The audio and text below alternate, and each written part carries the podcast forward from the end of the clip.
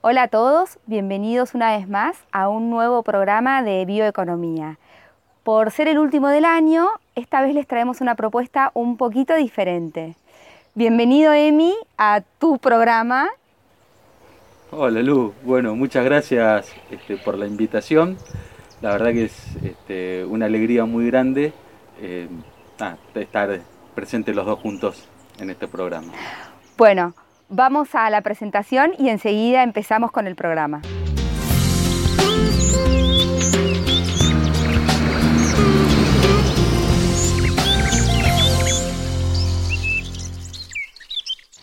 Bueno, Emi, gracias por estar acá conmigo. Em, estaba pensando hoy temprano, hace unos nueve meses estábamos volviendo a Expoagro, escuchando la radio en el auto y nos enterábamos que el COVID finalmente había llegado a la Argentina. Yo lo que te quería preguntar es cómo pensás vos que influyó la pandemia en el mundo de la bioeconomía. Bueno, Lu, la verdad que sí, pensar que ya pasaron nueve meses eh, y es una pregunta muy amplia, pero bueno, vamos a tratar de ir desglosándola. En primer lugar, yo creo que eh, ha habido durante la pandemia un reconocimiento hacia, la, hacia el aporte de la, de la bioeconomía. En primer lugar, porque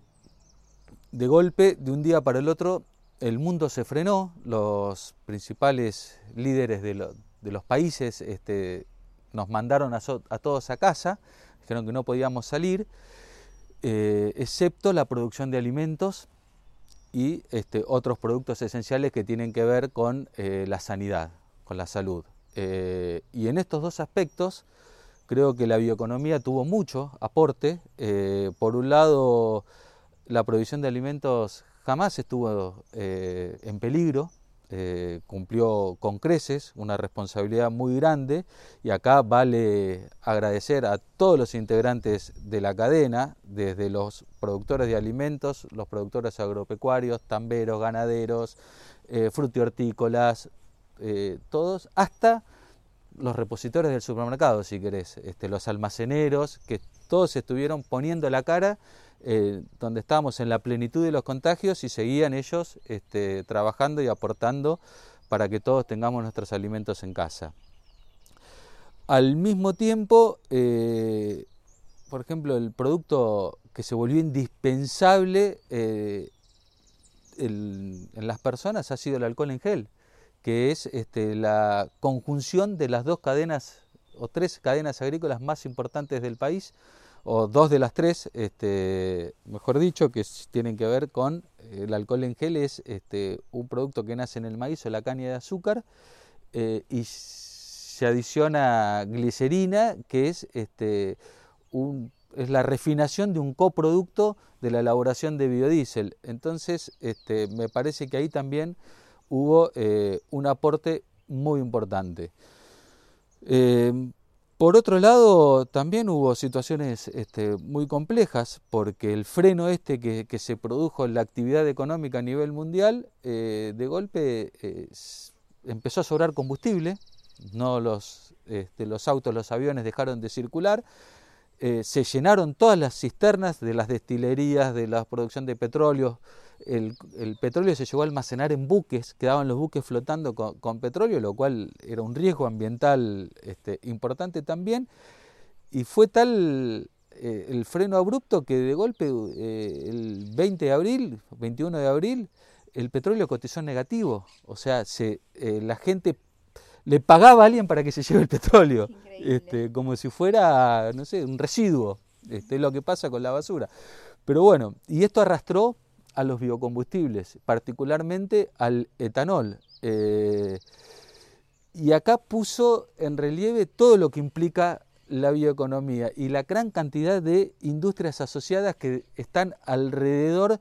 que dependen de, por ejemplo, la producción de bioetanol. Eh, uno es la burlanda para alimentar eh, novillos o cerdos, que de golpe en el mundo eh, los productores ganaderos tuvieron que, reformular sus dietas con otros insumos, eh, reemplazar la burlanda con otros insumos que no estaban disponibles localmente cuando no había transportes o cuando no había, había muchas dificultades para transportar, lo cual fue todo un dolor de cabeza, no solo por dietas más caras, sino además por la dificultad de conseguir eh, esos productos. Eh, y también, por ejemplo, con el dióxido de carbono, que es un gas este, industrial, eh, que se utiliza eh, para carbonetar bebidas, por ejemplo, industrias eh, cerveceras o industrias de gasosas también se vieron afectadas por esto y sobre todo la producción de hielo seco, que hoy el hielo seco es, utiliza como materia prima el dióxido de carbono y prácticamente el dióxido de carbono este, hoy antes era fósil y hoy es otro de los tantos productos que fueron reemplazando por productos biológicos. El dióxido de carbono se captura en los procesos de fermentación este, y se, obtiene en general un dióxido de carbono verde, más limpio. Eh, y esto, eh, hoy en día, que estamos ante la aparición de nuevos focos, está en duda qué pasa si se corta el transporte con la provisión de dióxido de carbono para hielo seco, porque dos de las vacunas de mayor potencial, digamos, para combatir el COVID o para enfrentar el COVID requieren de hielo seco para la distribución, para su logística. Y hay como una... puede llegar a haber un desabastecimiento puede llegar a complicar la logística de esto este, tan eh, necesario. Por eso digo que ha habido, digamos, este, este es el nuevo mundo complejo que se plantea. Hay una demanda concreta de productos biológicos. Eh, siguiendo también con efectos este, de la pandemia, podemos decir que hubo una revalorización de la ciencia, de la producción agrícola, este, porque en esto que el mundo se frenó, los cultivos siguieron tirando, eh, las vacas siguieron rumiando y vamos a llegar ahora a fin de año con un récord en la reducción de emisiones de carbono. Entonces, el campo que ha estado en el foco eh, de ambientalistas por sus contribuciones al cambio climático, nos dimos cuenta que podemos seguir produciendo alimentos que no vale, o sea, no hay que perder de vista que se puede mejorar la sustentabilidad, generalmente en el mundo sobre todo, eh, porque en esto la Argentina es escuela, eh, hoy también en estos meses han aparecido iniciativas en distintas partes del mundo para adoptar prácticas agrícolas sustentables que capturen dióxido de carbono en el suelo y se pague por eso por primera vez la agricultura llega a los mercados de, créditos de carbono adoptando prácticas que en la Argentina existen hace 30 años. Entonces, este, yo creo que esta revalorización de la ciencia, de, la importancia que tiene el campo es uno de los aspectos positivos que nos ha dejado esta pandemia. Sí, Emi, eh, todas esas innovaciones que desde hace más de 30 años se iniciaron con la siembra directa y hoy abarcan los cultivos de servicio eh, y otro montón de tecnologías, eh, es importante que la gente las conozca porque todavía hoy gran parte de la sociedad no termina de conocer que todo eso se inició en este país y es la forma en la que se produce acá. Eh, cambiando de tema, en materia energética, ¿qué es lo que viste este año? Bueno, en temas de energía también eh, hubo, yo creo que cambios importantes de paradigma. Eh, se dio en Europa y en Estados Unidos fundamentalmente ¿no? una reconversión de un montón de refinerías de petróleo a biocombustibles, particularmente lo que tiene que ver con, combustibles para diésel y eh, combustibles para jet. También hubo muchos avances en lo que es este, el combustible para, para la este, marina comercial, digamos. Eh, y me parece que ahí es una oportunidad que tiene Argentina para, para sacar provecho. Eh, si vos te acordás, allá para durante los primeros meses del año hicimos, presentamos la carinata en este mismo programa con la gente de NUCID. Y vos fíjate que casualmente hace pocos días eh, en Francia circuló un fuerte rumor que el gobierno estaría por autorizar un mandato obligatorio para uso de biojet. La carinata argentina eh, los productores, o sea, eh, los productores siembran carinata argentina que se exporta a Francia, donde se procesan biocombustibles en Francia. O sea que tenemos eh, un abanico enorme ahí de, oportunidades. Eh, también en las en las últimas semanas, últimos meses del año, este, se inauguraron en Argentina nuevas plantas de, producción de energía eléctrica a partir de biomasa, lo cual es un impulso muy importante para el sector eh, foresto industrial, eh, sobre todo, y también para una matriz eléctrica más renovable, que es este, lo que necesitamos. Lamentablemente eh, está contrastando con lo que está pasando con los biocombustibles convencionales, donde hoy por hoy eh, la ley está, pierde, pierde vigencia en abril, eh, si bien el Senado de la Nación dio, media sanción por unanimidad, algo que cuesta tanto en este país es que este, los distintos partidos políticos se pongan de acuerdo, bueno, los senadores todos votaron a favor de la prolongación de la ley, pero ahora parece que eh, el Senado se va a tomar, la Cámara de Diputados se va a tomar más tiempo y además estamos atravesando una situación crítica donde hace ya varios meses y, más de un año donde este, no tenemos precios, las plantas están cerradas. Plantas donde el Estado Nacional hizo eh, un montón de este, gestiones a través de financiamiento, de eh, poner capacidades eh, técnicas en recursos humanos para este, impulsar todos estos programas y hoy están cerradas de una forma inexplicable eh, cuando el mundo va en línea, ¿no? por lo que veníamos hablando, de ir hacia más cantidad de biocombustibles, con las refinerías de petróleo que se están reconvirtiendo a biocombustibles, nosotros en la Argentina que tenemos una de las industrias de biocombustibles más modernas y tecnificadas del mundo, las tenemos cerradas. Emi, y me gustaría escuchar tu reflexión sobre dos temas biotecnología y biodiversidad, cómo eh, pueden ayudar a la sustentabilidad? Bueno, yo creo que, a ver, em,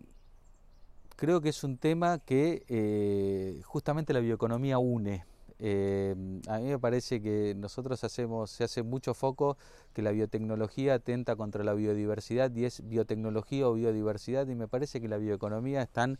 este, los dos temas juntos. Yo creo que la bioeconomía este, es como que une todas las grietas de todas las actividades económicas. Entonces, por eso para mí es tan fascinante. Eh, nosotros tenemos en el país una enorme cantidad de, biodiversidad que nos permite eh, hacer productos este, sumamente sustentables y prueba de ello fue que también dimos la, primicia en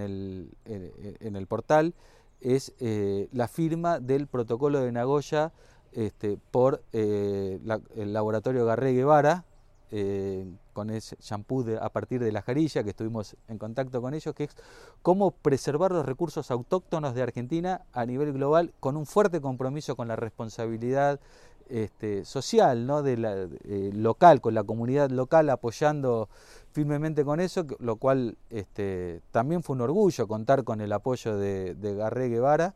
em,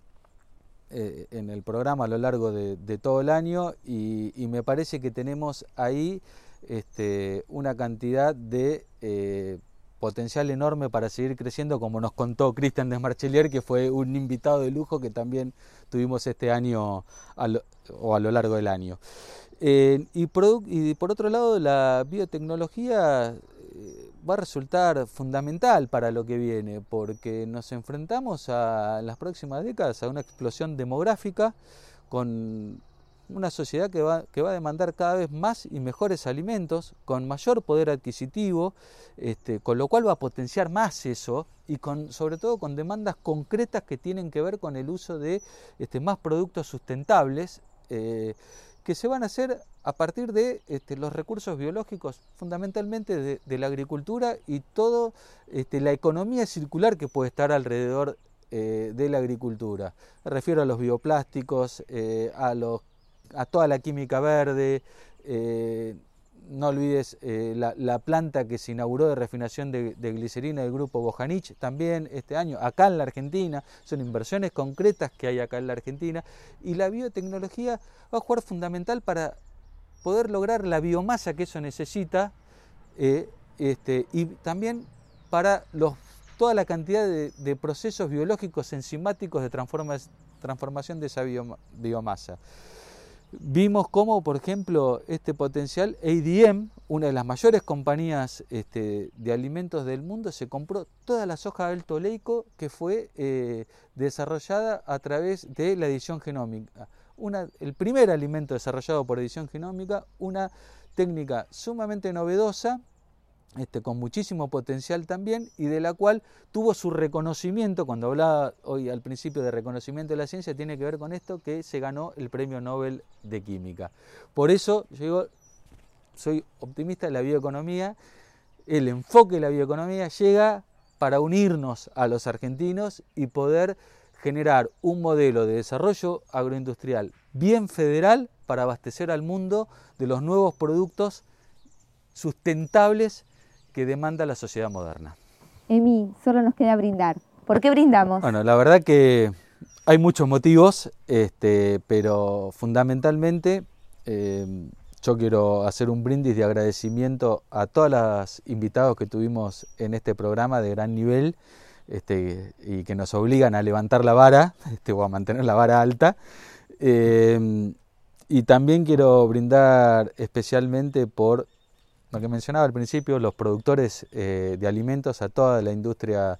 em, alimenticia a nivel global por haber estado ahí en el frente de batalla y también a toda la comunidad de, la salud, desde los médicos hasta los enfermeros y, todo el personal que trabaja en la salud, porque realmente este, han hecho, son los verdaderos héroes de este año. Felicidades, felices fiestas para todos y un buen comienzo del 2021. Muchas felicidades y muchísimas gracias por acompañarnos. Muy buen 2021.